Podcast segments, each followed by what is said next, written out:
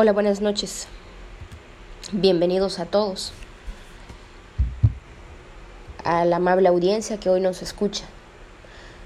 Mi nombre es Brenda Simón Villalobos, alumna de la licenciatura en Derecho de la UNID, y hoy vamos a hablar un poco sobre un tema de la relación entre la voluntad y la libertad para comprender la estructura de un acto voluntario libre. Primeramente vamos a hablar parte de la voluntad y más que nada la, voluntad es la facultad por la que puedes autodeterminarte, elegir libremente y responsabilizarte de las consecuencias de tus decisiones. El libre albedrío como tal, ¿no? el saber elegir o discernir entre lo bueno y lo malo. La inteligencia muestra el bien a la voluntad para que ésta lo conozca y lo quiera obtener. Para elegir, sigues varias fases en las que intervienen alternamente la inteligencia y la voluntad. Para obtener libremente por un bien que quieres son necesarios dos elementos, pleno conocimiento y pleno consentimiento. Algunos actos humanos pueden ser juzgados desde la moral y para ello deben considerarse tres componentes, el objeto, las circunstancias y el fin.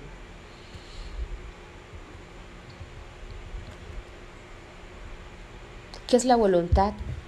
Es la facultad del ser humano para gobernar sus actos, decidir con libertad y optar por un tipo de conducta determinado. ¿Cuál es el objeto de la voluntad? La inteligencia, orienta la voluntad, mostrándole un bien que ha pensado, conceptuado, enjuiciado y razonado como bueno y le indica los medios convenientes para alcanzarlo. Es decir, para querer algo primero, tiene que conocerse, no puede actuarse a ciegas. Por tanto, el objeto de la voluntad es ese bien presentado por la inteligencia. Estructura del acto voluntario libre. La esencia de la mejor elección es la satisfacción. Cuando se ha, se ha elegido hay gozo, alegría por haber tomado esa alternativa y no otra. La alternativa es el objeto que se elige, la opción es la facultad de elegir.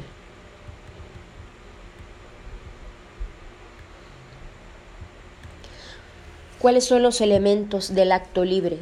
Para que un acto pueda considerarse libre, es necesario que tenga los siguientes elementos. Pleno conocimiento o advertencia, con la inteligencia o la razón, el hombre conoce el objeto que quiere o desea y debe reflexionar si se puede o si debe realizar la acción necesaria para conseguirlo. Pleno consentimiento o voluntad. Una vez que la inteligencia le mostró el bien que quiere alcanzar, la voluntad tiene hacia él o lo rechaza, porque considera que no es beneficioso. Puede decidirse que el hombre es dueño de sus actos solo si ha intervenido el conocimiento y la voluntad, porque entonces es responsable de ellos moralidad de los actos humanos. El acto humano moral es aquel donde la advertencia no consiste solo en darse cuenta de lo que se está haciendo, sino de la relación que tiene ese acto con la moralidad. Luego entonces, ¿puede juzgarse las acciones de una persona? Dado lo anterior, la moralidad de los actos humanos puede juzgarse cuando se tienen los siguientes tres componentes, el objeto, las circunstancias y el fin. ¿Qué es el objeto del acto que se elige y se realiza visto desde un punto de vista moral? Podemos identificar con la pregunta ¿qué? ¿Qué está haciendo? ¿Qué hizo? ¿Qué va a hacer? En una oración lo encontramos buscando el verbo. El hombre habla, la mujer camina, el niño juega. Con estos ejemplos nos vemos no vemos que haya algo que esté contra la moral o bien es indiferente.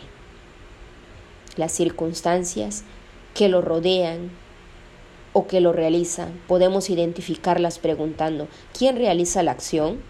¿A quién se dirige? ¿Dónde se realiza? ¿Qué medios se emplea? ¿Qué modo lo hace? El fin que la persona se propone alcanzar con el acto o la intención del mismo. Nunca un fin bueno justifica un acto malo. División del acto humano. Acto bueno o lícito, si está de acuerdo con la ley moral, dar ayuda. Acto malo o ilícito, si va en contra de la ley moral, robar, mentir acto indiferente, no es bueno ni malo. Caminar, hablar, comer.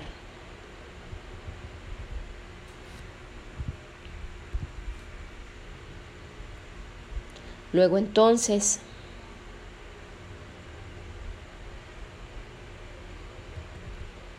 en conclusión, podemos llevar podemos llegar a lo siguiente. La voluntad es una de las dos facultades superiores del ser humano. La otra es la inteligencia. Una vez que ésta ha reconocido un bien como bueno, se, le se lo presenta la voluntad para que elija si quiere alcanzarlo. En ocasiones, la persona opta por un mal y esto sucede porque lo ha visto aparentemente como un bien, ya que la voluntad siempre quiere el bien. La diferencia entre alternativa y opción es que la primera es el objeto que se quiere y optar es la facultad de elegir la acción. Para decir si quieres el bien,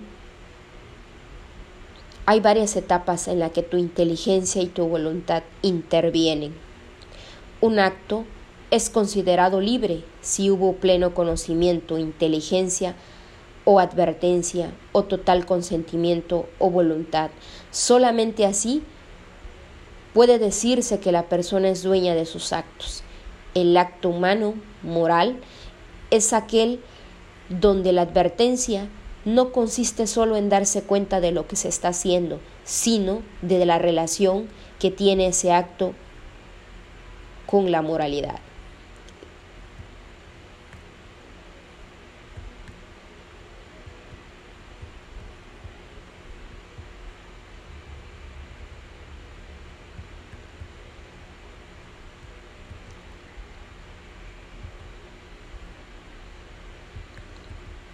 Agradezco a cada uno de mis radioescuchas el día de hoy.